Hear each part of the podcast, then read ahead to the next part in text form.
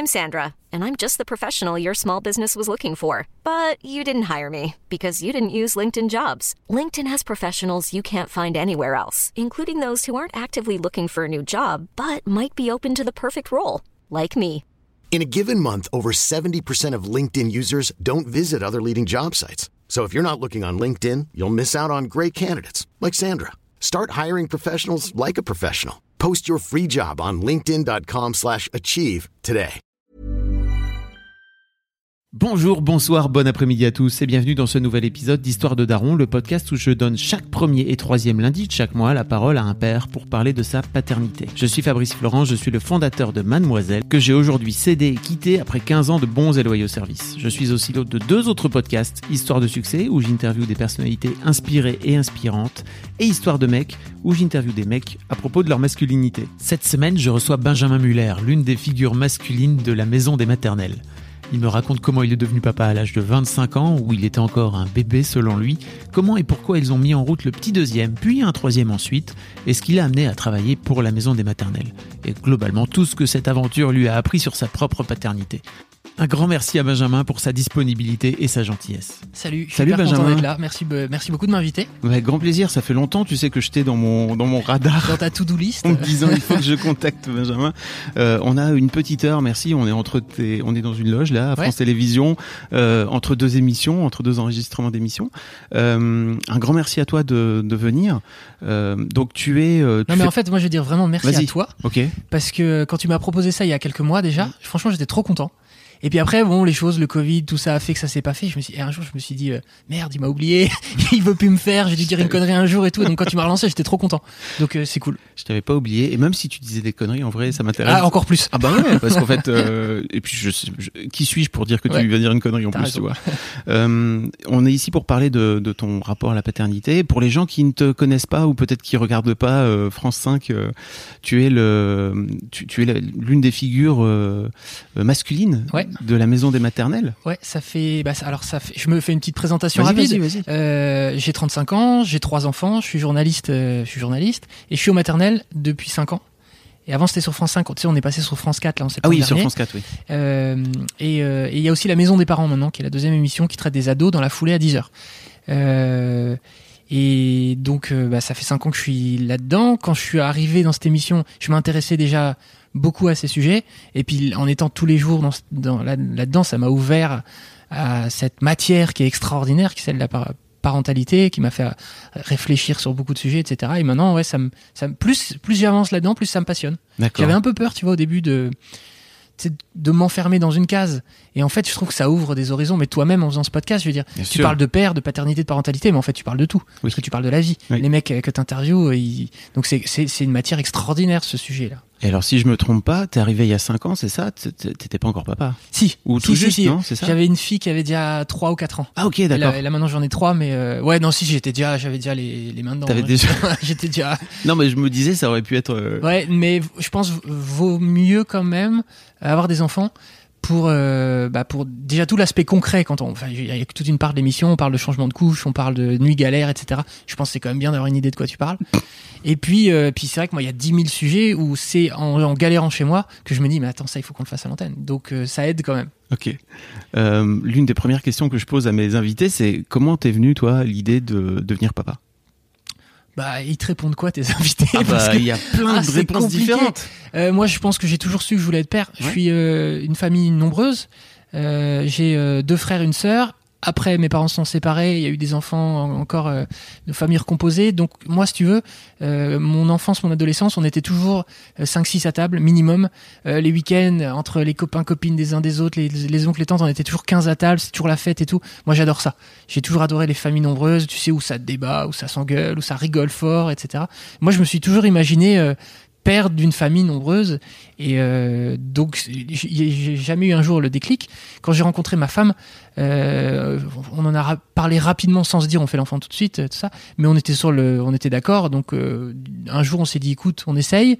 On s'est dit bah ouais, allez, essayons. Et tu vois, c'était très naturel. On a eu cette chance-là. On était vraiment sur la même longueur d'onde. Puis trois semaines après, euh, Ah, mais, euh, ah, on a eu de la chance. Donc euh, après, c'était quand même un petit coup de chaud. hein. Entre, le, entre le moment où tu te dis on va essayer et le moment où ta femme te dit qu'elle est enceinte, euh, t'as un petit Quand c'est quand il y a que trois semaines, t'as pas trop eu le temps de te mettre en, de te préparer. Est-ce que tu t'étais pas forcément, ouais, justement, est-ce que tu t'étais pas forcément projeté? Ou tu t'étais juste dit, bon, ok, c'est un truc qu'il faut qu'il faut faire maintenant, c'est peut-être, j'allais dire une case à cocher quand tu commences à, à être bien dans un couple, etc. Euh, en, en vrai, je pense que je m'étais pas projeté. Parce qu'en fait, moi, je, je pense que l'image que j'avais de la famille, c'était celle de ma famille, en fait, comme tout le monde. hein. Mais en fait, quand t'es frère ou sœur d'une famille nombreuse, ça n'a strictement rien à voir avec quand tu deviens père. Euh, c'était pas le côté case à cocher, euh, mais c'était. euh, j'avais aussi cette volonté de devenir père assez jeune. Et ma femme aussi, on était sur le même. donc moi, j'ai eu ma fille à 25 ans. Et en fait, je suis, je suis hyper content de ça parce que dans mon idée, je me dis que quand j'en aurai 40, 45 ans, les enfants seront un peu plus indépendants qu'aujourd'hui, ados, et je pourrai encore, euh, tu vois, bien kiffer quoi. Euh, euh, alors après, à 25 ans, quand tu quand as déjà un enfant, ça a plein de côtés euh, négatifs aussi. Hein, C'est-à-dire que quand tes potes font la fête, quand tout ça, et toi, bah toi, c'est plus c'est plus pour toi. Mais je me rattraperai quand j'aurai 45 ans, dans 10 ans, je serai libéré. Tu pourras faire ta crise d'adolescence. Ouais, exactement. Avec ma femme, on attend. Je te dis, on a coché plein de trucs à faire pour quand on pourra. Euh, comment se passe euh, comment se passe l'accouchement toi de ton côté? Comment tu comment tu vis justement le fait que bah ça, ça soit venu assez rapidement comme ça euh, Ah, c'est dur, hein, comment t'as réussi à te alors pas l'accouchement la- pardon la grossesse Euh, comment s'est passée la grossesse? Bah là, pour le coup, j'ai quand même tout découvert. j'ai découvert la vie. Hein. Franchement, tu sais les mots péridurale, épisiotomie, tout ça, je, ne savais pas de quoi il s'agissait. en fait, c'est aussi là où tu te rends compte que quand on est nous dans l'éducation, je sais pas toi, mais dans l'éducation que moi j'ai eue, je pense notamment à l'école, l'éducation sexuelle, etc. On on t'en parle jamais en fait. T'es jamais préparé à ça. Et comme je sais pas moi dans ma bande de potes tout ça personne n'avait encore d'enfants j'étais j'étais prêt à rien quoi. Je veux dire les la première échographie quand j'y suis allé je savais à peine ce que c'était. Pour moi c'était comme dans les films américains quoi. Oh, on va te dire le sexe euh, on va te dire il est en forme et tu vas repartir. En fait je découvre que c'est un examen médical à la première échographie. On fait écouter le cœur on dit le cœur bat bien tout va bien etc je me dis ah bon pourquoi il y, avait, il y a un risque à ce moment là que ça n'aille pas? Euh, donc moi j'ai j'ai tout découvert sur le tas. Avec ma femme on était un peu euh, on était encore des grands enfants quoi on était encore des deux gamins je trouve hein, euh, ouais on a vraiment appris à devenir parents, mais a- appris à envisager de devenir parents pendant la grossesse. ouais et donc cette forme d'insouciance là t'as réussi à la garder tout Non. au long? Pas du tout. Malheureusement pour moi, euh, non, ça, euh, ça je l'ai, ouais, je l'ai perdu l'insouciance pour plusieurs raisons. je trouve, bah, tout, c'est angoissant quand même d'être parent. Moi, je trouve que c'est angoissant. Je pense que je l'étais beaucoup moins avant de devenir père. Et par les temps qui courent, entre le Covid, euh, entre, tu vois, en étant au maternel tous les jours, on fait quand même énormément de sujets euh, plutôt positifs et etc. Mais on parle aussi de ce qui va moins bien, voire de ce qui va vraiment moins bien. Et moi, je sais pas, je suis un peu une éponge. Quand on va faire une émission sur le cancer des enfants, euh, je sais pas comment font. euh, Il y a plein de gens qui réussissent à, tu vois, à rentrer chez eux et à passer à autre chose. Moi, j'y arrive pas. Ça m'atteint beaucoup et ça m'angoisse. Et j'ai- j'aime bien en parler avec Arnaud Fersdorf, qui est le pédiatre de notre émission. Donc, il est pédiatre. Donc, t'imagines, il a été réanimateur, bossé à l'hôpital, etc. Il en a vu des choses horribles. Et j'aime bien en parler avec lui. Il m'aide beaucoup pour justement faire la part des choses en ce que entre tu vois moi c'est modeste hein, ce que je vois c'est de temps en temps dans une émission Mm. lui c'est tous les jours Euh, donc c'est un travail que je fais sur moi-même mais cette légèreté là entre le fait de devenir parent avec les difficultés que tu peux avoir les petits pépins de santé moi je, tu vois je touche du bois il y a jamais Mm. eu de gros problèmes mais quand même t'as as quand même des petites angoisses tu vois quand t'es Mmh. père et l'émission où quand tu croises un parent qui a perdu un enfant etc moi j'arrive pas euh, j'arrive pas à ne pas être atteint quoi et alors comment il a fait pour te pour réussir à te à te détendre sur le sujet? Bah on y travaille tous les jours tu sais que c'est vrai en quoi plus c'est quoi ses conseils? Euh, bah, ses conseils, c'est de. Je sais pas, je crois qu'il m'écoute surtout encore Mm. pour le moment. Il m'a pas trop donné de conseils. Non, bah. pff, il- il- En fait, il y a un bon conseil qu'on m'a donné une fois, c'est aussi d'accepter que la vie euh, n'est pas. euh, Moi, je suis un éternel optimiste, et peut-être que mon optimisme parfois me fait être naïf, et que je suis confronté au réel, et, et que du coup, le réel me ramène à ma situation de grand naïf. Et du coup, ce truc à lui, c'est aussi d'accepter que la vie n'est pas toute rose, mais qu'à l'inverse, le pire n'est pas toujours à venir. Donc je suis, tu vois, entre l'ambivalence de ces deux sentiments. Ouais. Euh, donc il faut, ouais, il faut accepter, euh, faut accepter un peu le destin. Tu vois, les trucs carpe diem, là, moi, quand j'entends des gens dire ça, je sais pas comment ils font. Moi, j'ai du mal, moi, tu sais, à me dire, bah écoute, c'est le destin, tout ça. Et t'as perdu cette, euh, cette, cette insouciance-là, enfin ce carpe diem euh, Ouais. en devenant papa, quoi. Ben, un peu, ouais. En devenant adulte, j'étais aussi. En devenant Ouais. papa, je suis devenu adulte, en fait. Je, Oh. je trouve. Mais c'est souvent, je pense comme ça. Hein. J'étais, ouais, j'étais un gamin. Moi, quand, euh, quand on a eu notre premier enfant, donc 25 ans, mais j'étais encore vraiment en mode à faire la fête tout le temps, à avoir tout le temps 15 copains qui dormaient à la maison le week-end. On vivait dans un tout petit appartement à Paris. Euh, j'étais un gamin, quoi, fr- franchement. Et bah, du jour au lendemain, quand même, tu peux plus être un gamin, tu peux plus faire tout ça. Donc, ouais, je suis devenu adulte en devenant père. Est-ce que t'as la sensation qu'il y a eu un moment où t'as un moment charnière où tu t'es dit, ok, en fait, maintenant, maintenant, euh, faut, faut arrêter d'être insouciant, faut pas déconner. C'est à la naissance de. Euh, ouais, ouais, ouais, je pense que c'est euh, même la grossesse en fait Ouais. plonge quand même déjà dans, dans ça. J'avais commencé un peu à lire, à essayer de lire euh, des, des des bouquins ou des témoignages de pères ou des articles qui traitaient du sujet pour essayer de m'imprégner un peu hein, du truc. Puis surtout, je voulais pas. J'avais peur d'un truc, c'était de m'en foutre. Parce que tu sais, t'entends tellement qu'il y a des pères qui s'en foutent, euh, etc., que j'avais peur de le devenir moi. Et en fait, bon, je suis pas du tout comme ça. Là, euh, voire euh, au contraire, tu vois le truc. Euh, mais je me souviens que j'avais besoin de me dire alors attends toi il faut que tu sois investi il faut que tu sois un père présent etc je me suis mis la pression en fait donc c'est peut-être à ce moment là pour répondre à ta question Ok. euh, en, me- en commençant à me mettre la pression peut-être ça me rassurait T'as la sens- Je, je vois. Est-ce que c'était aussi en rapport peut-être avec ta propre éducation que t'avais reçue? Parce qu'il y a souvent ce truc, tu sais, chez mes invités, de ça, ça finit par faire miroir, quoi. tu bah ça fait carrément miroir euh, bah, moi j'ai un père qui, qui était présent qui l'est encore tu vois et, euh, qui, qui nous a élevés avec euh, euh, avec mes frères et sœurs donc bah forcément ça m'envoyait euh, ça me renvoyait à cette image là de la paternité comme d'un père qui est présent euh, même s'il travaillait et tout ça. Et je veux dire il n'était pas 24 24 avec Mhm. nous. Ma mère s'est arrêtée un- pendant 7 ans pour s'occuper de nous. Mais mon père était quand même présent et tu vois on pouvait parler avec lui euh. donc je pense que ça me renvoyait euh, cette image là mais je te dis ça ça se confrontait à ce qu'on commençait beaucoup à entendre dans les médias c'est-à-dire qu'il y, a- quand même trop de pères qui ils prennent pas leur part euh, etc donc je pense que je me mettais la pression par rapport à ça par rapport à- et pas tant par rapport à ma famille ou le modèle que j'ai eu moi si tu veux je voulais plutôt le reproduire quoi Je comprends. Euh, tu disais tout à l'heure, euh, l'accouchement, c'était. Comment t'as dit T'as utilisé le terme, c'était dur? Ah ouais, c'est chaud. Ça, ça, c'est chaud, l'accouchement. Franchement, euh, c'est pareil quand t'entends. enfin, pour moi, un accouchement, c'est. bon, il y a un moment que je trouve extraordinaire, c'est juste avant l'accouchement, quand t'es seul avec ta femme et l'attente. Alors tout le monde n'a pas cette attente, etc. Mais nous, on l'avait. Et je trouve que c'est un moment, tu te mets dans une bulle avec ta femme. Nous, on a, j'ai des souvenirs, on a vraiment bien discuté, bien rigolé. On faisait. Enfin, je- je- je- j'étais allé lui acheter un peu des magazines de merde euh, à l'hôpital où on était, où tu sais, on lisait des conneries. Euh, ouais, c'est aussi le moment où tu fais des plans sur la comète. Et est-ce que t'en voudras un deuxième alors que tu t'as pas encore accouché du premier, etc. Donc ça, super moment. On s'écoutait de la musique vachement, c'était cool, les sages-femmes étaient sympas, etc. Après, l'accouchement en tant que tel et tout, en tant que père, je trouve c'est compliqué. Tu sais déjà pas physiquement où te mettre. Moi, j'avais l'impression d'être un boulet. Une fois encore dans ma tête, j'étais un gamin, donc tu sais, je me disais, mais qu'est-ce que je peux faire? C'est sérieux ce qui est en train de se passer Et je me souviens qu'une sage-femme m'avait un peu, euh, ce qui est normal, hein, euh, mais un peu, tu vois, dit, monsieur, décalez-vous. Et dans ma tête, il avait pris, monsieur, vous êtes relou, quoi. Et euh, je savais pas trop où me placer, etc. Donc j'étais pas, c'est pas le moment où j'étais plus fier de ma vie, quoi. Et je me souviens que j'en avais parlé avec mon père un peu avant, et mon père m'avait dit pareil, il m'avait dit, tu vas à l'accouchement, tu t'y attends, tu l'espères et tout, puis au moment d'arriver en tant que toi-même, quand tu te regardes, tu dis, mais moi, qu'est-ce que je peux faire? Et tu te sens un peu inutile. Et avec le recul, je me dis qu'en fait, t'es pas du tout inutile. Et ça, c'est important si des futurs pères nous écoutent. Là, les gars, euh, vous avez, vous avez une part importante du boulot à prendre. Euh, Parlez-en avec votre femme. Essayez de lui demander ce qu'elle attend de toi, comment tu peux lui être utile. Euh, ouais, moi, j'étais un peu un coach, quoi. Tu vois, j'étais un peu euh, Didier Deschamps à côté. Allez, ça va bien se passer, etc. Mais je pense qu'il y a des petites. Si, si tu discutes avec ta femme, tu sauras si elle a besoin justement d'un coach, au contraire que tu la laisses. Euh, si tu parles ou pas avec la sage-femme, je sais pas, des, l'aider comme ça. Moi, je pense qu'il faut pas se laisser euh, effectivement influencer par euh, l'environnement, qui effectivement n'est pas forcément toujours euh, prêt pour les pères, quoi. Et puis c'est normal parce que en vrai, euh, ça fait que 50 ans en fait que les pères ils sont acceptés Ouais. les salles d'accouchement.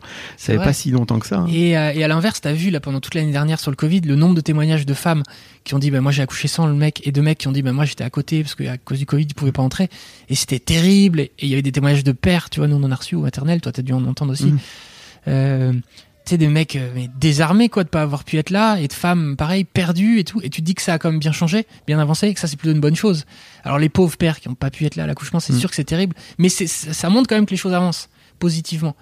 Et en revanche, si on reste sur le Covid, il y a eu un truc très positif, c'est qu'il y a plein de pères qui, du coup, bah, ch- chômage partiel, ont été à la maison pendant, pendant deux mois. Moi, j'ai un copain qui s'appelle Jean, je sais pas s'il écoute. Salut Jean. Salut Jean. Et, euh, et lui, voilà, il a, il a pu profiter de ça. Il a été deux mois ou deux mois ou deux mois et demi avec sa petite, avec sa fille qui est née, ce qu'il aurait pas du tout pu avoir. Il aurait eu dix jours comme tout le monde. Et euh, bah, ça, c'est extraordinaire pour lui, pour la maman, pour la petite, pour le lien entre les trois, tout ça. Donc bon côté. Il a fait un congé paternité un peu euh, ouais, subi. subi. Mais du coup, en plus, une petite bulle.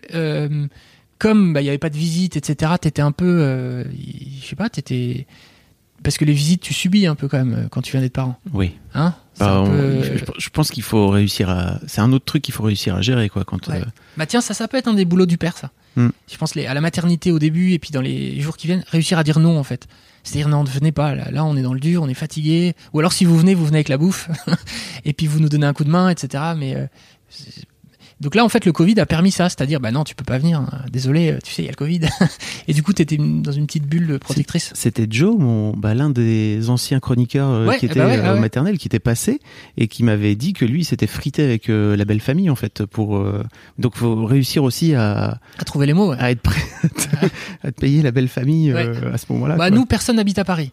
Donc si tu veux, euh, c'était pas le genre à venir tous les. Ils, sont venus un petit peu passer une journée puis ils sont repartis. Moi, je, je pense plutôt aux copains, aux. Mais euh, effectivement, si tes parents, tes beaux-parents sont tes voisins, bah, c'est tentant pour eux de venir tout le temps. Et c'est là que ça devient difficile. Et c'est là, je pense qu'il faut oser euh, dire, écoute, il faut qu'on se repose. C'est pas contre toi, mais c'est difficile. On est bien d'accord que ton premier enfant est une fille. Ouais. Comment ça se passe la rencontre avec ta, ta première fille Bah, je me souviens du. Là, alors là, là, tout pile, là, au moment où on se parle, on sort d'une émission avec Elisabeth Badinter Ouais. où on a parlé euh, instinct maternel et du coup instinct pa- paternel. Tu sais, elles sont grands trucs et je pense qu'elle a raison, c'est que ça n'existe pas, que t'as pas de, que t'as pas au moment où t'as ton bébé dans les bras un truc où ça y est, tu, tu te transformes, tu deviens un, un homme ou une femme 2.0 euh, voué à élever ton enfant comme un lion ou une lionne va élever son lionceau. Euh, en revanche. Euh, en, revanche, tu, manges quand même une sacrée claque euh, quand tu vois ton enfant. Et moi, je me souviens que bon, j'ai- vu ma fille et une sage-femme m'a dit oh, bravo monsieur, qu'est-ce qu'elle est belle. Et là, je me suis dit putain, mais elle a trop raison. Mais genre, elle a jamais vu une bébé comme ça, etc. Et je me suis dit mais si elle m'avait pas dit ça, enfin tu sais, ça, ça m'a vachement euh, bravo, qu'est-ce qu'elle est belle. Je me suis va- vachement dit, euh, en fait, j'étais hyper fier à partir du moment où elle m'a dit ça. Et surtout, elle m'a dit félicitations. Et en fait, félicitations, là, je me suis dit, ah ouais, on vient d'accomplir un truc extraordinaire. Alors que moi, une fois encore, hein, là, je venais de rien faire, si tu veux. Mis à part dire à ma femme, allez, vas-y. Euh, c'est très cafouillis ce que je te dis. Là. Non mais tu disais si elle t'avait pas dit ça, qu'est-ce qui se serait passé? Bah en fait, c'est juste le fait qu'elle me le fait qu'elle me parle directement de ma fille, c'est comme si ça me c'est comme si ça m'accompagnait dans un moment où tu viens quand même de prendre un uppercut dans la tête. Et donc elle m'a ramené à ça, c'est-à-dire elle est belle.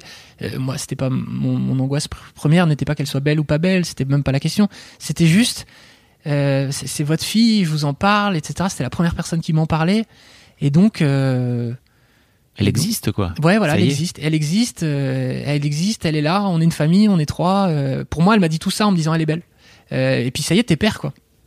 Puis là, toi, t'es là, ah oui, je suis père. Et je me souviens, elle est sortie de la petite pièce, tu sais, où tu fais les premiers soins, Mhm. etc. Puis là, j'étais là, salut, comment ça va, toi? J'étais pas fier, tu vois. T'es pas fier, quoi, au début. Enfin, t'es fier d'être père, mais tu te dis quand même, putain, je vais devoir gérer, quoi. Et là, il y a un petit coup de chaud. C'est pour ça qu'un podcast comme le tien, une émission comme les maternelles, tout c'est hyper important Mhm. pour aider les futurs parents à se mettre en tête que ouais on va manger quand même Euh, émotionnellement parlant on va manger Et je crois que c'est bien de le savoir parce que moi j'aurais bien aimé. En fait, euh, je crois que j'ai fait ce podcast aussi parce que bah, je, je l'ai pas eu euh, quand euh, j'ai été j'ai été père. Donc en fait, tu prends, bah, mais comme plein d'autres pères euh, pendant des millénaires, quoi, tu vois. J'ai pris tout dans la tronche euh, Ouais. comme ça, sans, sans être vraiment prêt. Même si, je sais pas si t'as fait ça aussi. Enfin, j'étais vachement présent. Euh, aux, aux préparations, tu sais, j'y suis allé, etc. Mais d'un autre côté, ils te disent pas, euh, alors attention monsieur, tu Mm. tu t'es pas prêt à ce qui va t'arriver. ouais non mais c'est vrai qu'ils te le disent pas ils ont peut-être raison cela dit sinon on se barrerait Ouais. non non je plaisante je plaisante m'engueulez pas m'engueulez pas je plaisante on se barrerait pas euh, mais ouais je, je sais pas trop pourquoi ils... mais toi par exemple toi dans les préparations Tu trouves qu'on te parlait à toi en tant que futur non, père Pas du tout. T'es l'accompagnant en fait. hein. Ouais, c'est ça, mais c'était cool aussi de voir un petit peu comment ça allait se passer, parce que l'air de rien, même s'il par... il te parle pas à toi, euh, il t'explique aussi comment ça va se passer, l'environnement. Enfin, je pense qu'il y a plein de- façons de, de se préparer Ouais. aussi grâce à ça, Tu veux dire techniquement parlant, voilà ce qui va se passer, le, le lieu. de pouvoir te projeter un peu, quoi. Ouais, de se projeter un peu. Mm. Euh, mais par exemple, moi, c'est vrai que ce qui me rassurait, c'était de visiter la maternité. Tu sais, les trucs, euh, alors euh, telle pièce, telle pièce, tu Très vois, technique. très, car- très technique, cartésien. Voilà, ok, comment ça va se passer? Ça, ça me rassurait. Et tu sais, je me mets à la place des gens qui veulent accoucher euh, à la maison. Ou, mais moi, j'aurais jamais pu, jamais pu. J'aurais trop flippé. Moi, j'avais besoin de savoir qu'il y avait des médecins de partout. en plus, c'était à l'hôpital Necker, qui est quand même le top Mm. du top des hôpitaux, euh, enfin un des tops. Et euh, donc, euh, j'avais besoin de ça, ça me rassurait moi. Je me permets une petite pause dans ce podcast, parce qu'après tout c'est le mien, pour vous demander si ce n'est pas encore fait de vous abonner au podcast directement depuis votre appli de podcast préféré ou sur Spotify ou sur Deezer. Vous pouvez aussi vous abonner à ma newsletter, je vous envoie régulièrement mes kiffs personnels du moment, des recos séries, des recos ciné, des recos livres, mais aussi, et bien sûr, mes dernières productions. C'est le meilleur moyen de ne rater aucun épisode. Je vous mets tous les liens dans les notes de cet épisode justement. Allez, merci beaucoup et retour à l'interview. One size fits all seems like a good idea for clothes until you try them on. Same goes for healthcare. That's why United Healthcare offers flexible, budget friendly coverage for medical, vision, dental, and more. Learn more at uh1.com. Hiring for your small business? If you're not looking for professionals on LinkedIn, you're looking in the wrong place. That's like looking for your car keys in a fish tank. LinkedIn helps you hire professionals you can't find anywhere else, even those who aren't actively searching for a new job but might be open to the perfect role. In a given month, over 70% of LinkedIn users don't even visit other leading job sites. So start looking in the right place. With LinkedIn, you can hire professionals like a professional. Post your free job on linkedin.com/achieve slash achieve today. Comment ça se passe les, les, les premières semaines avec, euh, avec ta fille Euh, dans mon souvenir. euh, Parce que ta fille a, a 8 ans, c'est ça Elle a 9 ans. ouais. 9 ans. Elle a 9 ans. Euh, comment ça se passe bah, je dirais qu'à la fois magnifiquement bien parce que voilà, ce que je te disais, tu te retrouves à trois. Nous, on était donc souvent que tous les trois parce que la famille n'était pas là. Petit cocon, havre de paix. Je pense qu'il faut un maximum essayer d'installer, c'est ça. Le, le téléphone éteint. Moi, c'est un conseil que je donne téléphone éteint, donc le moins de visites possible au début. Et puis, euh, puis tu découvres tout, quoi. Donc, et donc t'as, t'as quand même un chamboulement interne euh, où tu passes ton temps à te dire, mais euh, qu'est-ce qui se passe? Où on va? Est-ce que je vais gérer? Est-ce que je vais être bien? Ton couple, comment comment ça va évoluer? Parce que dès, dès, le premier jour où tu rentres à la maison, tu comprends que c'est plus pareil. hein. ça, change complètement. Est-ce que je vais être, est-ce que je vais être un bon père? Est-ce que je vais savoir lui apporter de ça? Moi, donc, je dirais que c'est à la fois un- quand même un moment de bonheur. Je trouve, on, on le- dit peut-être plus assez que c'est comme du bonheur, parce qu'il y a tellement de chamboulements, tellement d'angoisse, tellement de tout, que c'est vrai que tout ça existe. Mais j'ai un souvenir de bonheur et de troubles internes, si tu veux. De putain, est-ce que ça va aller? Et après, euh, j'ai eu trois enfants. Au deuxième, au deuxième enfant, j'ai aussi eu ça. C'est-à-dire le, le deuxième, ça vient changer complètement l'équilibre que tu as Mhm. trouvé avec le premier. Et euh, donc pareil, je me disais, mais est-ce que ça va changer tout Enfin, ça va forcément changer cet équilibre? Qu'est-ce que ça va changer? Est-ce que je vais assurer avec le deuxième comme j'ai assuré avec la première? Est-ce que ça va traumatiser la première? Tu vois, des trucs. Euh, Est-ce que notre couple, euh, on va forcément être fatigué à nouveau, etc. Est-ce que ça va nous changer? Et en revanche, le troisième, alors ça, le troisième, je le donne en conseil à ceux qui ont deux enfants. Faites le troisième, parce que le troisième, t'es vachement plus serein. Il faudrait Ouais. commencer par, je sais plus qui avait dit un jour, faut commencer par faire le troisième. T'es plus cool. Oh, ça va bien se passer. Faudrait commencer par faire le troisième. Mais Ouais. c'est pas marrant. c'est pas marrant. Mais tu sais, tu te dis aussi, bon, de toute façon, euh, au début, moi j'avais aussi l'idéal d'être parfait, père parfait. Ouais. Je, je- je pense comme beaucoup de monde. Et au troisième, en fait, c'est bon, t'as compris que t'étais pas parfait, t'as compris que t'avais tes défauts, mais tu les acceptes. Et à partir du moment où tu les acceptes, ça va déjà mieux aussi. Comment t'as fait pour accepter tes défauts? Bah, euh, je me suis dit que j'avais pas le choix. Non, mais tu crois pas que ton boulot aussi. euh, Si, mais ça, À la alors maison moi, j'ai une chance. Ouais. J'ai une chance. Tous les jours, on reçoit des invités qui réfléchissent sur ces questions, qui écrivent dessus, etc. etc. Euh, Ah oui, il y a la télé qui attends, se il y a la met en télé qui marche. s'allume. Je vais essayer de l'éteindre. Hop. Parce qu'il y a le plateau qui se met en marche. Ouais, il y a le plateau, puis imagine, ils disent des conneries sur moi et on entend. eh ben, j'ai un, c'est quand même un connard. hein. Donc, je te dis, dans cette Ouais. émission, on a quand même énormément de spécialistes, d'experts, d'intellectuels qui viennent, qui aident quand même vachement à relativiser nos problèmes. Tu comprends qu'en fait, autour de nous, euh, tout le monde galère à peu près comme, comme toi. Euh, et puis, euh, et puis j'essaye aussi de me fixer deux trois objectifs, tu vois, pour essayer de progresser, pour. Mais comment accepter ses défauts, je sais pas. Peut-être soit une psychothérapie qui te coûte beaucoup d'argent, soit essayer de te dire que malheureusement t'as pas le choix, quoi. Voilà, tu. Après, il y a des, y a des faux et défauts, je pense, dans la parentalité. Euh, Moi, je pense que j'ai des petits défauts. Allez, on va dire ça comme ça. Ouais. Même si euh, l'autre fois ma fille elle est venue nous voir, ma femme et moi, et elle me dit euh, Papa, à quel moment toi, enfin papa, maman, à quel moment vous avez eu vos névroses? On fait quoi? Et on dit ouais 9 ans. et on fait, en fait, elle a lu ça dans Mortel Adèle, dans la BD Mortel Mm. Adèle, où la petite parle de ses névroses. Et on dit mais c'est quoi une névrose? Elle dit ah bah les névroses, c'est ce que les parents t'ont refilé et qui t'empêche d'être heureux quand t'es adulte. Waouh Merci Mortel Adèle.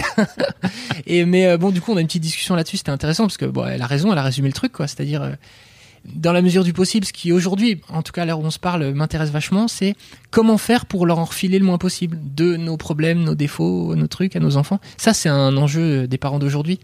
Parce que je pense qu'on est, on est vachement impliqués quand même, les parents d'aujourd'hui, avec dans l'éducation de nos Mhm. enfants. On se met la pression, mais du coup, on leur met de la pression. Et donc, euh, voilà, le petit équilibre que moi j'essaye de trouver là-dessus. Ok. Mais euh, c'est pas simple. Enfin, je sais pas comment toi tu gères, mais euh, Je fais de mon mieux. Bah, ouais. donc, donc tu fais mal, comme tout le monde. Bon, ça me rassure. tu peux pas tu peux pas faire de toute façon comme tu le disais tu peux pas être parfait ça n'existe pas et je pense effectivement que l'un des trucs qu'on peut dire aux, aux futurs papas ou aux jeunes papas c'est faut faut réussir à lâcher prise et je pense que c'est un vrai truc euh, bah moi les miennes sont ados donc elles ont 14 et 12 bientôt 15 et 13 tu vois c'est c'est un autre Alors un voilà. autre niveau de lâcher prise quoi tu Ouais. vois il y a un moment donné où il faut lâcher prise sur plein de choses Lâcher prise et faire confiance. ouais réussir à faire confiance. Ce qui est, euh, t'y arrives? Parce que moi, l'adolescence, Ouais. je me pose vachement de questions, mais ouais. mais c'est cool parce que notre euh, notre aînée elle est très euh, transparente tu vois elle fait une connerie elle va le dire Ok. Ben voilà, euh, ou alors elle s'est retrouvée à une soirée de Nouvel An où il y avait de la vodka qui circulait, tu vois, elle est venue nous le dire. De la vodka euh, la- au Nouvel An. On ah, ok. Ok. Ça permet d'avoir une discussion, tu vois, plutôt que de. Mais bon, je sais pas trop comment on a fait pour.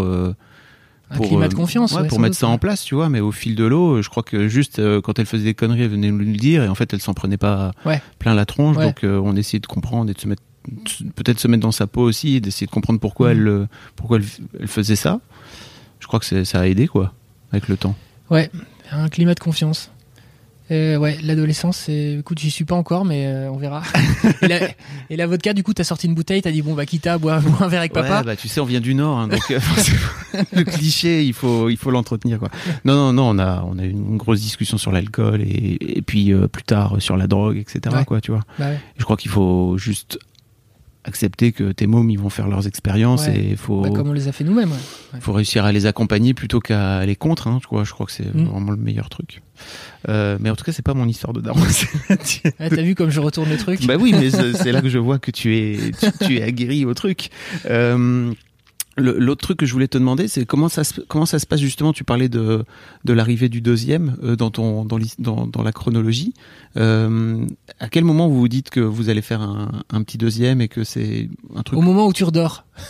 ouais C'est à partir du moment où tu redors, t'oublies un peu que t'as galéré. C'est- incroyable. Enfin, je sais pas, moi, ça m'a vachement fait ça.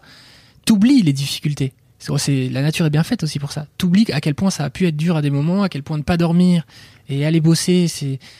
J'étais au bout de ma vie à des moments. Franchement, physiquement, j'étais vraiment euh, des fois à, bout- à bout.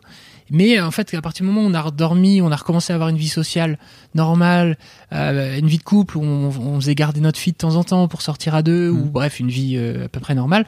T'es bien, tout ça, on était bien, et donc on s'est dit, bah, on fait un deuxième. Et, et là, bah, le deuxième, le deuxième arrive, la grossesse, etc. Et là, bah, pareil, tu te replonges dans bon, ce grand bonheur d'un de plus et euh, ces difficultés nouvelles, etc.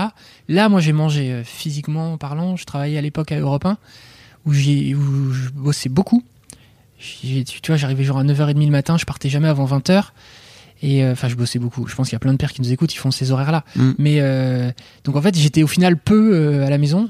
J'ai rentré chez moi, tu vois, le temps de rentrer était 21h, donc souvent les enfants étaient couchés, ma femme m'avait fait. C'était un peu, j'ai un peu détesté le père que j'étais à ce moment-là. Si Ok. tu veux pas, pas dans le rapport avec mes enfants, mais je détestais cette situation. où, En fait, j'étais pas présent comme je le voulais. Je subissais ça.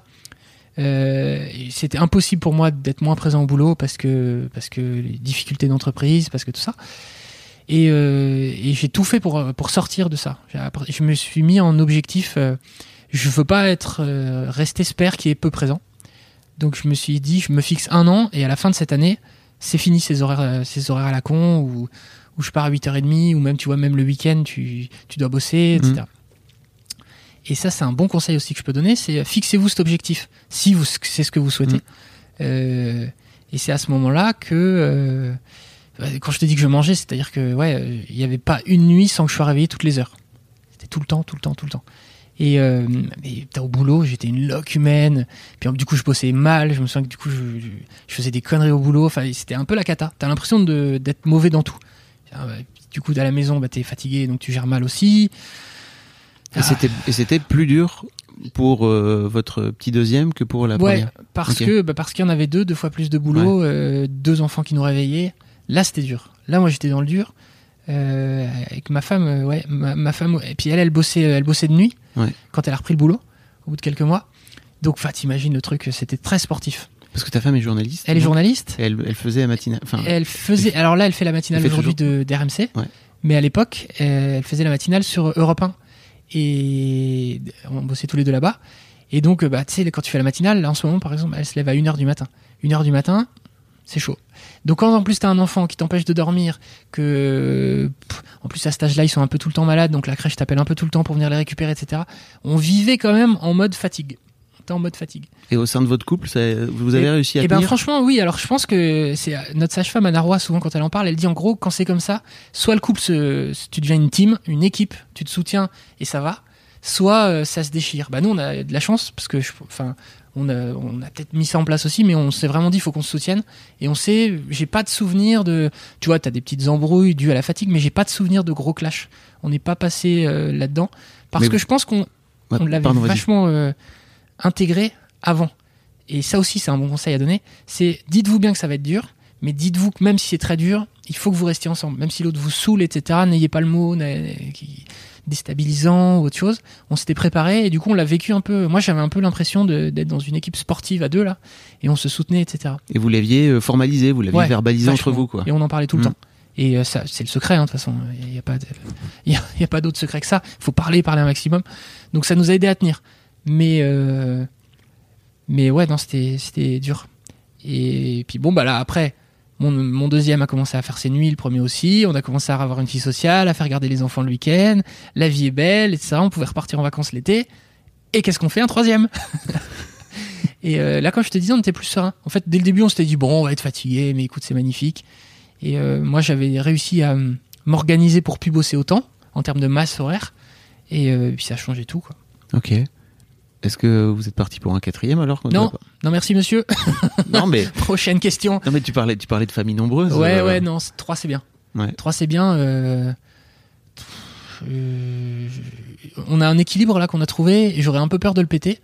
En plus, il y a un truc très bête, c'est qu'on habite Paris. Va loger quatre enfants. Enfin, je veux dire, sauf si t'es Crésus, quoi, ce qui est pas Mhm. notre cas. Il faut avoir un logement. Là, on, a, on a un logement qui nous permet d'être bien, de chacun avoir son espace et tout, ce qui est déjà une chance vu les prix à Paris. Euh, mais un quatrième, je, on pourrait pas. Donc, euh, ne serait-ce que matériellement. euh, mais même si demain je gagne au loto, non, je pense que c'est bien. Trois. Et c'est bien aussi on aime, on aime beaucoup voyager. Bon, alors ça fait un an qu'on est un peu niqué, mais on a pu faire des road trips tous ensemble. On est allé, on est allé un mois aux États-Unis l'été d'avant. Donc on a adoré, tu vois, c'était extraordinaire. On a fait le tour de la Californie avec nos enfants. Euh, on a envie de le refaire tant qu'ils sont encore petits, parce que je pense que tu leur donnes aussi le goût des autres, le goût du voyage, de l'échange, etc. Si on refait un enfant, ça veut dire qu'on décale de deux ans le prochain voyage, tout ça. Je suis pas sûr. Et puis accessoirement, ma femme, euh, tu vois, il faudrait qu'elle soit d'accord. Et là, je pense Oui. que c'est bon là. J'imagine que j'étais pas en train de dire c'était juste à volonté. Quoi, vois, Non, non, non.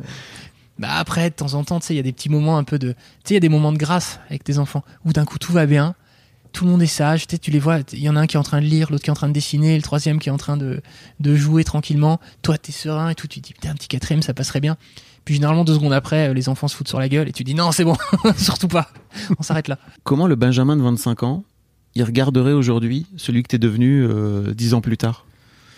Euh, il se dirait que j'ai un peu pris du poids. Ça va, t'es fit quoi. Ouais, non, pas fit, mais euh, j'ai un peu pris du poids par rapport à 25 ans. Euh, que je fais pas assez de sport. Euh, non, bah, je pense que je pense que j'aurais plutôt un regard bienveillant. Euh, moi, je suis quelqu'un de très patient. Peut-être même des fois trop patient, mais j'ai une patience quand même. J'essaye d'être assez détendu. Et ça, ça a pas trop changé. Donc, ce qui est quand même un peu l'enjeu quand tu deviens parent, c'est de pas pas péter des câbles, etc. Et donc là-dessus, je pense que je serais plutôt bienveillant sur ça.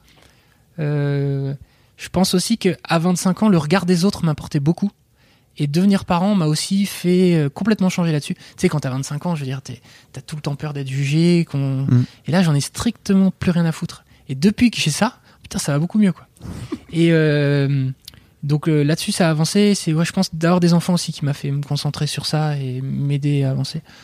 Euh, là où peut-être je serais sévère avec moi-même par rapport à mes 25 ans, bah, qu'est-ce que je pourrais dire? À 25 ans, enfin, à ces années-là, ma vie, c'était un peu les, les fêtes, les copains, euh, tu vois, être, euh, être un peu l'organisateur, quoi. On m'appelait d'ailleurs un peu l'organisateur. J'ai- J'adorais, tu vois, appeler à 18h et dire, allez, on se met un défi ce soir, on invite 15 personnes, on fait une énorme. Ça, c'est fini. J'ai adoré ça. Je sais pas si je le reprendrai, le, ce goût-là, donc peut-être, euh, je me dirais, ah, c'est dommage que t'aies perdu ça. Parce que, ouais, chez moi, c'était un peu la fête tout le temps. C'était pas mal. On buvait pas de vodka, en revanche. non, j'ai jamais aimé ça, mais pas, plus de la tequila avec du citron. Ah bah. C'est c'est bien aussi. hein. c'est vachement bien. Qu'est-ce que tu as la sensation que ce boulot euh, à la maison des maternelles t'a apporté à toi en tant que, en tant que père? C'est quoi les. Je sais pas si tu avais deux ou trois leçons que tu as, que as retenues euh, grâce à Staff. Euh, ça a structuré ma réflexion sur l'égalité homme-femme et euh, les questions, ces questions-là, en fait, vachement. C'est-à-dire que moi, comme je te le disais, j'ai été élevé dans une famille où, sans aucune forme de violence, aussi bien envers les enfants qu'aux violences conjugales, euh, avec un, souci, en tout cas dans les mots, d'égalité. Euh, moi, quand j'étais à l'école aussi, euh, j'ai baigné là-dedans, mais j'avais jamais vraiment intellectualisé le truc. Et depuis que je suis dans cette émission, je m'y suis vachement intéressé de plus en plus, et ça m'intéresse beaucoup. Donc ça m'a euh, structuré là-dessus. Euh, donc ça c'est la première chose que ça m'a apporté sur euh, l'absolue nécessité de défendre coûte que coûte euh, l'importance pour le père de prendre sa place euh, pour plein de raisons. Pour le père déjà pour qu'il soit présent, pour le lien avec son enfant. Pour la mère aussi, qu'il n'y a plus de raison de, enfin qu'il n'y a plus de raison. Je pense qu'il n'y a jamais eu de raison, mais enfin si quand le seul le père travaillait, etc. C'était compliqué, mais On a moins disons qu'on a moins d'excuses parce qu'on est au courant maintenant Voilà. de- des, Voilà. des mécanismes donc psychologiques et sociétaux. Ouais, c'est ça. Euh, ça m'a structuré là-dessus. Euh, ce que ça m'a, ce que ça m'apporte aussi, c'est par exemple l'éducation bienveillante, quelque chose que j'avais jamais entendu parler avant de, avant cette émission. Et la discipline positive, ces choses-là que j'essaye de mettre en place. C'est pas toujours simple. Il faut prendre sa part. J'ai écrit un livre sur l'éducation bienveillante. Mm. Pour justement essayer de donner des petites clés de facilité euh, aux gens pour s'y mettre tout doucement. Et en fait, il y a des petites astuces que tu peux grignoter qui t'aident un peu à, Pour à les, pour le futurs euh, ou les jeunes papas, c'est quoi l'éducation bienveillante? Tu peux. Ouais, L'éducation bienveillante. Déjà, tu gommes toute forme de violence, Mm. physique, psychologique, évidemment. Euh, essayer de pas avoir des mots qui vont déterminer dans des cases tes enfants. C'est-à-dire, euh, je sais pas, tu dis pas à un enfant, oh t'es timide ou oh t'es chiant. Bref, bah, de temps en temps je le dis quand même. Mais dans l'idéal, t'essaies de pas les mettre dans des cases. T'essaies de considérer euh, que ton enfant c'est une personne à part entière comme un adulte qu'il a le droit à la parole, il a le droit de donner son avis. Évidemment, c'est pas lui qui tranche, c'est là la nuance qui est importante. C'est pas l'enfant qui fait sa loi. En revanche, il faut l'écouter. Euh, il est pas d'accord avec toi. Ok, vas-y, explique-moi pourquoi t'es pas d'accord. Euh, ça, c'est l'éducation bienveillante. Euh, qui a mixé un peu avec la discipline positive. Ça aussi, j'essaye de pas me faire bouffer par mes enfants, comme je pense beaucoup de gens qui sont sensibles à ces questions. Ce qui est pas toujours simple quand tu donnes la parole à tes enfants sur tous les sujets, quand ils ont la possibilité de donner leur point de vue. Bah, de temps en temps, le risque, c'est que tu écoutes trop leur point de vue, que tu dises, euh, ouais, et que ça te fasse un peu vriller toi-même, et que du coup, t'imposes plus ce qui semble pour toi être bon. Donc, euh, ce petit mix entre les deux qui est important de garder. Euh, Qu'est-ce que je peux dire d'autre sur l'éducation bienveillante? Voilà, c'est déjà pas mal. C'est déjà bienveillant. Je mettrai un lien vers ton, vers ton bouquin, Ouais, ouais, si ouais. tu veux, pour que si les gens veulent, veulent en savoir plus, quoi. Ce qui est important aussi, c'est au-delà du cliché. C'est-à-dire que l'éducation bienveillante, pour moi, l'éducation bienveillante, c'était vraiment l'enfant roi qui fait tout à la maison, qui décide ce qu'il bouffe, à quelle heure, qui mange dans son lit en regardant un dessin animé. Euh, non, ça n'a rien à voir avec ça. Il faut aller un tout petit peu loin que le cliché, que le cliché pour s'y intéresser. Et je pense surtout que ça, en théorie, ça permet de déminer des situations compliquées, de tension à la maison. Euh, c'est en ça que ça aide. Moi, je pense que c'est une clé pour aider les parents et les familles pour que ça se passe le mieux possible. Il y a un des objectifs, il y a plusieurs objectifs quand t'es parent. Euh, ça aussi, c'est dans les maternelles que j'ai appris ça. Il faut aider les enfants à aller vers l'autonomie, dans un, si possible, leur donner confiance en eux. Ça, c'est vraiment un travail avec ma femme. On est raccord là-dessus. On essaye vachement de donner confiance en nos enfants, leur faire comprendre que dans la vie, ils vont pouvoir tout faire. On va rien leur donner, mais mais ils peuvent tout faire. Donc euh, voilà, c'est c'est des choses bêtes hein, que je dis, mais Mais quand tu l'intègres, C'est pas des trucs forcément qu'on a reçus nous dans notre éducation. Non, tu vois, bah, de ouais. façon très naturelle, quoi. Tu vois, dans nos générations, j'ai l'impression. Et puis aussi peut-être que dans votre vie vous allez entendre que ça c'est pas pour toi, que ça c'est pas pour toi. Essayez de leur donner une confiance en eux suffisante pour qu'ils disent ok lui il pense que c'est pas pour moi, eh ben, je vais lui prouver que c'est faux. Mhm. Tu vois euh, euh, que je- quand j'ai fait de la radio, euh, il y avait un patron de l'époque, une radio où je travaillais, qui m'avait dit avec la voix de merde que t'as, je le cite, avec la voix de merde que t'as, tu pourras jamais faire d'antenne. Sympa. Bah putain derrière c'est chaud tu vois, sachant que mon objectif était de faire de la radio. J'ai pas une voix, euh, tu vois, j'ai pas une voix grave portée. etc. radiophonique. Non, voilà, j'ai pas une voix radiophonique, mais euh, sans doute parce que j'avais justement cette quand même petite confiance en moi, euh, je me suis dit ok mon gars, tu vas voir. Et euh, je sais plus trois mois après, j'étais à l'antenne, je faisais une chronique qui était un peu, j'étais pas très bon et tout, mais après comme tout le monde, tu progresses. Mais j'ai eu ces ressources nécessaires. Si ça se trouve, c'est ce qu'il allait chercher chez moi en me disant ça, j'en sais rien. Il voulait peut-être te piquer, mais, Mais, bon, bon, je pense pas. Avec le recul, c'était pas un bon gars. mais mais il s'est fait licencier. Ok. Donc euh, tu vois. Comme quoi le karma. le karma. C'est le, le destin dont on parlait. Donc, essayez de donner ça à mes enfants. C'est-à-dire que si plus tard on leur dit, mais attends, tu veux devenir, je sais pas quoi, tu veux devenir médecin, mais médecine c'est hyper dur, tu n'y arriveras jamais. Mais tu vas voir si j'y arriverai jamais. Enfin, je te donne l'exemple de médecin, mais c'est valable pour tout, Ouais. n'importe quoi. Dans les, euh, dans les arts aussi, euh, Garde forestier. bah, mais, Voilà. mais fonce. Enfin, Mhm. je veux dire, si c'est ce qui te fait plaisir, euh, c'est ça aussi. Hein, ça, c'est un des trucs. Moi, j'essaie absolument d'aider mes enfants à savoir ce qu'ils aiment dans la vie. Ils sont encore petits, mais je les saoule déjà avec ça. Parce que pour moi, l'orientation pour plus tard, c'est le plus important. Moi, à partir du moment où j'ai su que je voulais être journaliste, j'ai toujours été un peu un branleur en cours. À partir du moment où j'ai su que je, devenais du- que je voulais être journaliste, je suis devenu un- une machine de boulot, quoi. J'ai Mhm. bossé énormément, etc. Parce que j'ai trouvé ma voie. Et donc, c'est hyper important. Donc, aider les enfants à trouver leur voie, c'est les ouvrir à des mondes différents. Est-ce que, est-ce que vous avez regardé Soul, le dernier Pixar en famille? Ah, absolument. Ouais. Ça parle de ça, Ah, justement, bah je trouve, de, bah, cette fameuse vocation, quoi, tu vois. Et je l'ai trouvé extraordinaire. Mm. ce- Tu sais, qu'en le voyant, le dessin animé, j'étais un peu déçu au début. Je m'attendais à un truc plus gai, plus joyeux, tu vois, Ah. plus genre Toy Story. Et euh, c'est euh, souvent un bon film, en fait, c'est le lendemain quand il repense. Tu dis, c'est extraordinaire. Et donc, ouais, t'as raison, il montre bien ça. C'est-à-dire, euh, il veut faire de la musique, c'est compliqué, et puis, Ça parle de vocation. ouais, de vocation, c'est beau. Il y a autre chose aussi, c'est qu'aujourd'hui ta femme fait la matinale. Ouais. Donc j'imagine que de fait, toi tu bosses en journée. Ouais. Euh, elle, elle bosse, j'imagine plutôt, enfin la nuit, le matin. Euh, ça vous, ça vous crée en fait euh, une répartition euh, obligatoire du temps avec Ouais. vos enfants, quoi. Tout à fait. Mm. Euh, donc bah effectivement, elle part à 1h du matin, donc euh, bah, les- le, le matin je, je gère. Ce qui... Oh là, tu vois, donc ce matin c'est la première fois que ça m'arrive. Donc on est en direct à 9h le matin. Donc moi en théorie je dépose mes enfants à 7h45, euh, là où je dois les déposer. Ouais. Et après j'arrive ici il est 8h. Enfin 8h ouais. Le temps d'être maquillé, de faire des répétitions et tout. Et puis à 9h moins 20 à peu près, je suis détendu, je peux boire un petit café, c'est cool. Et là ce matin, je sais pas ce qui s'est passé. Mon réveil, euh, il a sonné à 6h et je l'ai éteint. Et je me suis levé à 8h moins 10. Et donc là, direct à 9h. Et là, l'enjeu, c'est de réveiller les trois. Leur mettre bon, le petit coup de pression nécessaire, faire en sorte qu'ils mangent quand même un truc, faire en sorte qu'ils partent à l'école à peu près propre, avec les dents euh, lavées, la bouche des, tu vois, euh, le sac fait, le masque dans le sac et tout. Plus, bah moi, accessoirement quand même prendre une petite douche et machin. Et euh, putain, je suis arrivé ici, la gueule enfarinée, à 9h moins 20. En plus, il y avait Elisabeth Badinter qui était là, donc c'était un peu. ouais, tu vois, quand même une émission où il faut être un peu réveillé, tu vois. Euh, bon, bref, ça s'est bien passé. euh, ça s'est bien passé. Euh, pourquoi je te raconte ça? Parce que non, ça demande un, sens de l'organisation assez euh, précis. Surtout ma femme. Ma femme, c'est une sportive de haut niveau. Si tu veux, pour se lever à 1h du matin, il faut. C'est, ça demande une rigueur, mais c'est, c'est démesuré. Je pense que tout le monde ne peut pas faire ça. Moi, je pourrais jamais. 1h du matin, je sais pas si t'imagines. Si. C'est une boucherie, 1h du matin. Elle se couche à quelle heure? Bah, elle se couche vers 22h. Ouais, j'imagine que c'est dur de se coucher avant, hein, Ouais. de toute façon. pour que tu vois qu'on est quand même un petit moment à deux une fois qu'elle a couché que que- qu'elle qu'on a couché les enfants. J'allais dire qu'elle a couché les enfants mais Ah. euh, voilà. Euh, on a ce petit moment à deux. Ensuite ben elle elle va rentrer vers 10h du mat à peu près. Le temps de redescendre un peu parce que quand t'as fait de l'antenne tout ça t'es un peu excité. Redescendre un peu elle va dormir et puis se réveiller. On- elle va se réveiller dans l'après-midi et puis après on récupère les enfants. Généralement on les récupère à deux moi je suis là aussi. Et ce qui est important parce que le, le, le 17h 19h ce qui est quand même le moment tendu quoi à la maison. Entre les devoirs à faire ce qui est un enfer. Franchement les devoirs c'est chaud. Ça on n'est pas prêt. On n'est pas prêt à l'accouchement on n'est pas prêt aux devoirs.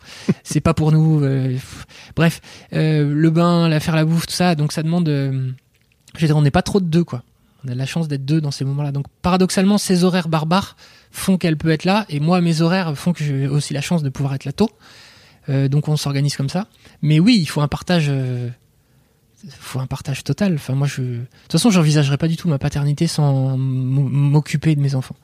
Je pourrais pas, tu vois, moi, je pourrais pas. T'as as passé le cap de, de te dire, euh, ok, je, euh, dans quelques années, je, je retournerai travailler euh, comme tu faisais quand tu disais que tu étais à Europe 1, que tu faisais des, journées folles, quoi. C'est fini. Et non, ça, je, je plus, jamais. Mais en revanche, bah, je travaille quand même beaucoup mais je travaille différemment, enfin un peu comme nous tous. Souvent le soir, quand justement ma femme se recouche vers 22h, bah là je vais rebosser généralement jusqu'à minuit. Ce qui est un peu chiant, mais en fait c'est un petit rythme à choper, puis une fois que tu l'as chopé, ça va. Je préfère ça et être présent de 17 à 19 à la maison, tu vois. Après, il y a des gens qui vont écouter, qui vont se dire putain, mais quelle vie de merde, bosser à 22h. bah, j'ai trouvé mon équilibre et je pense que c'est important. Euh, chacun doit trouver un peu son équilibre qui fait que ça fonctionne à peu près, que tu arrives à peu près à gérer au boulot, à peu près à gérer euh, les enfants euh, et pas rater le réveil. Quoi. Ouais, j'imagine que tu te dis pas que tu vas bosser à 22h et que t'as pas vraiment envie d'y aller. Quoi. Non, ouais. Puis bon, la chance de faire un boulot voilà, sympa. C'est ça le nerf de la guerre, c'est que comme mon boulot me plaît, euh, c'est toujours, c'est toujours, ouais, ça m'intéresse. Donc c'est plutôt agréable. Euh, autre chose que as, autre projet que tu as lancé, c'est que tu as, lancé un podcast d'histoire pour les enfants. En fait, il y a deux ans et quelques. Donc, euh, ma, femme Céline, euh, elle, elle, a une super belle voix. C'est un peu l'inverse de moi qui a une voix pourrave. Elle, elle a une très belle voix. Et elle racontait depuis toujours des enfants, des histoires à nos enfants. Mm. Et en lisant des histoires, comme au maternel, on reçoit plein de livres. Moi, souvent, j'en ramène. Et donc, on découvre plein d'histoires. On a une chance terrible. Un jour, on s'est dit, tiens, ça te dit, t'en enregistres une. Et comme ça, on peut mettre sur play de temps en temps quand tu vois, on veut boire l'apéro et on fait écouter. La, la base, c'est ça, pour pouvoir boire l'apéro tous les deux. si on parle plus longtemps, tu verras que l'apéro a une place importante dans la réussite de ma parentalité. Ah, je plaisante. Soyez alcoolique. Je plaisante, mais ça aide. Euh, et euh, donc elle a enregistré en fait mon beau-frère qui s'appelle Alexandre Ferreira euh, est réalisateur euh, audio. Il a bossé à RTL longtemps, à Eurosport sur différents podcasts et tout. Et en fait on en a parlé tous les trois. Il s'est pris au jeu. Il a dit bah envoyez-moi les fichiers. Moi je mets un peu de musique, un peu de petit bruitage. À la base c'est comme ça que ça se passe. Et il nous renvoie un truc top avec la musique. Le truc ça déchire. Et on se dit ah bah trop bien. On le fait écouter à nos enfants. Ils adorent. Puis du coup on l'envoie à deux trois copains qui nous disent mais c'est bien votre truc. Vous devriez le mettre en ligne. Et la base ça part comme ça. Et donc on le met en ligne. Et au bout d'une semaine, tu vois, ça fait genre, je sais plus, pas loin de 10 000 écoutes. Et donc, bah, tu connais bien le monde du podcast. Quand tu lances un truc qui fait 10 000 écoutes, on se dit, pas mal. Donc, on, on fait d'autres histoires. Moi, je négocie les droits avec des, des, des maisons d'édition qui acceptent. Et, euh, et, on met en ligne. Et puis là, rapidement, on arrive à 100 000 écoutes par mois, puis 200 000, puis 300 000. Et là, on comprend qu'on a un truc qui, qui plaît, quoi, qui marche. On commence à recevoir plein de messages. Donc là, on s'est pris au jeu. On a un peu professionnalisé le truc on écrit des histoires, on en fait écrire spécialement pour nous, on, va payer tu vois des droits pour la musique parce que les gens qui connaissent le podcast euh, voilà. Euh, on, a de la pub maintenant sur certains épisodes qui nous permettent d'avoir un peu d'argent qui nous permet d'investir commander des histoires etc donc après cercle vertueux. Et puis bah ça nous passionne. Et là maintenant ça marche très fort. Ça marche vraiment très fort. C'est un podcast qui qui est écouté qui nous permet nous de bah, déjà de nous éclater. Parce que je pense que toi aussi tu fais le podcast avant tout pour ça. Parce que c'est un, un plaisir, c'est un bonheur. On a plein de retours d'enfants. Et euh, il y a un truc qui, moi, me tient à cœur, c'est la place des écrans dans l'éducation des petits. Je pense que trop mettre devant la télé euh, de temps en temps, ça va. Le mettre trop, que ce soit trop un soutien à la parentalité, c'est ça peut être un problème. Donc je pense que le podcast c'est une alternative qui est intéressante parce que déjà t'as pas l'écran face à toi, t'écoutes juste. Les enfants des tout petits, on a des histoires des deux ans et demi ça va stimuler euh, plein de choses chez eux, leur imagination, leur imaginaire, eux-mêmes vont se mettre à raconter des histoires. Donc tout ça euh, fait que on fait qu'on a trouvé du public et que plus ça va, plus ça marche. Puis tu vois, on a de la chance. Moi, je suis au maternel, donc j'ai les bouquins, j'ai les contacts pour. Ma femme a la voix nécessaire euh, pour faire un, super truc.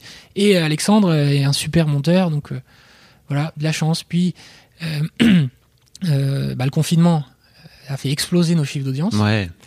Et euh, là, on a compris qu'on avait un, modestement, mais quand même un petit rôle, qu'on pouvait aider un peu des familles. Mmh. Donc, euh, bah donc on continue quoi. C'est l'éclate. Après, on verra si demain, après-demain, ça continue. Si le podcast s'effondre, je pense pas. Non, je crois, je crois pas. C'est parti pour. Euh, c'est parti pour du. Bah du coup, moi, ça m'éclate tellement le podcast que j'ai créé une société pour faire du podcast. Ouais. Avec euh... une boîte de prod. Voilà, une boîte de prod. Alors tu sais, boîte de prod, j'adore. Boîte de prod, ça fait tout de suite les grands bureaux à l'américaine. En fait, boîte de prod, c'est rien. Hein, j'ai un micro et un enregistreur. Mais avec mon ami Vincent Gérard, qui est un qui est sportif, qui est un handballeur, qui est le gardien de l'équipe de France de handball et du PSG, qui lui aussi se passionne pour les podcasts et tout. Donc on a créé cette boîte tous les deux et on produit des podcasts sur tout un tas de sujets. On en a fait sur le sport de haut niveau avec lui, puis on en fait sur plein d'autres choses. On s'éclate là-dedans. Je sais pas vers quoi ça nous mènera, mais en tout cas on s'amuse, on s'amuse là-dedans. Ouais, c'est cool. Donc le podcast pour euh, d'histoire s'appelle Encore une histoire. Encore une histoire, voilà, tout simplement. Bah, je vous mettrai le lien hein, si vous voulez aller découvrir. C'est sympa. Je vais te, je vais te libérer, euh, Benjamin, parce qu'il est, il est moins 5. Ouais, on a encore, euh, si tu veux, on a encore euh, jusque 59. Ok. C'est l'occasion de parler de toi. Euh, non, pas du tout. le vieux piège. Laisse-moi tranquille.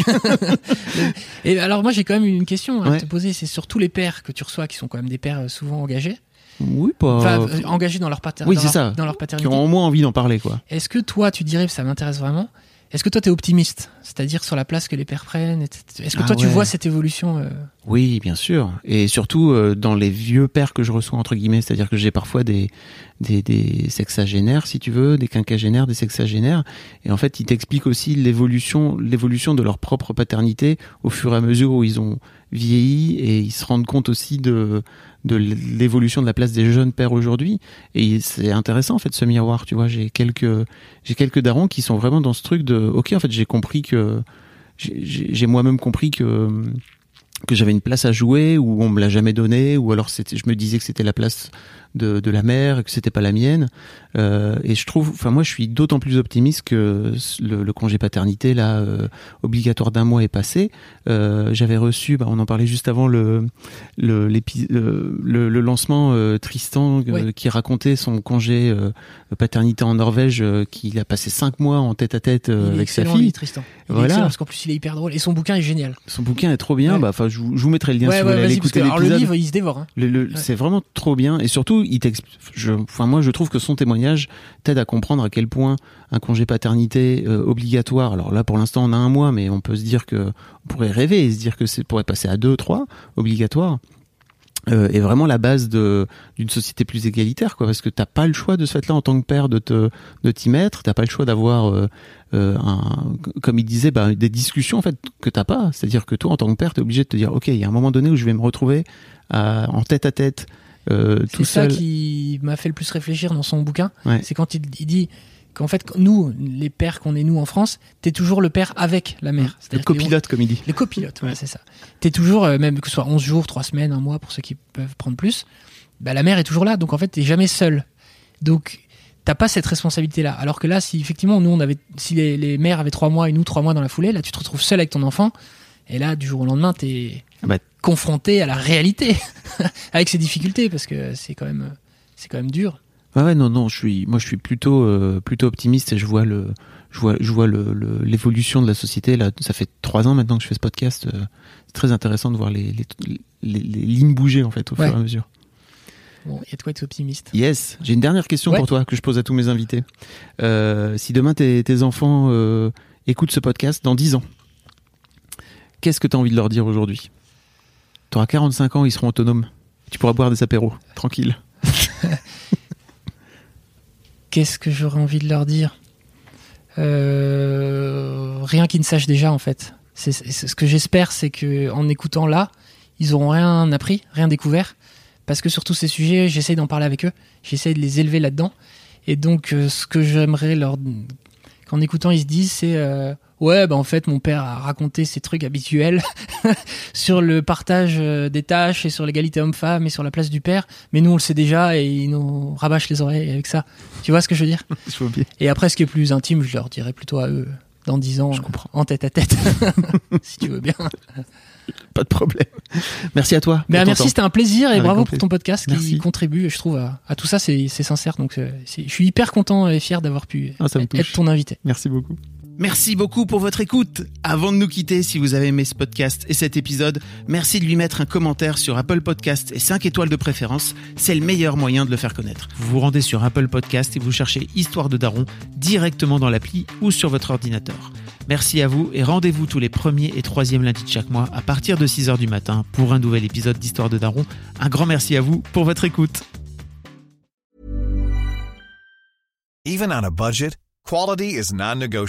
That's why Quince is the place to score high-end essentials at 50 to 80% less than similar brands. Get your hands on buttery soft cashmere sweaters from just 60 bucks, Italian leather jackets, and so much more.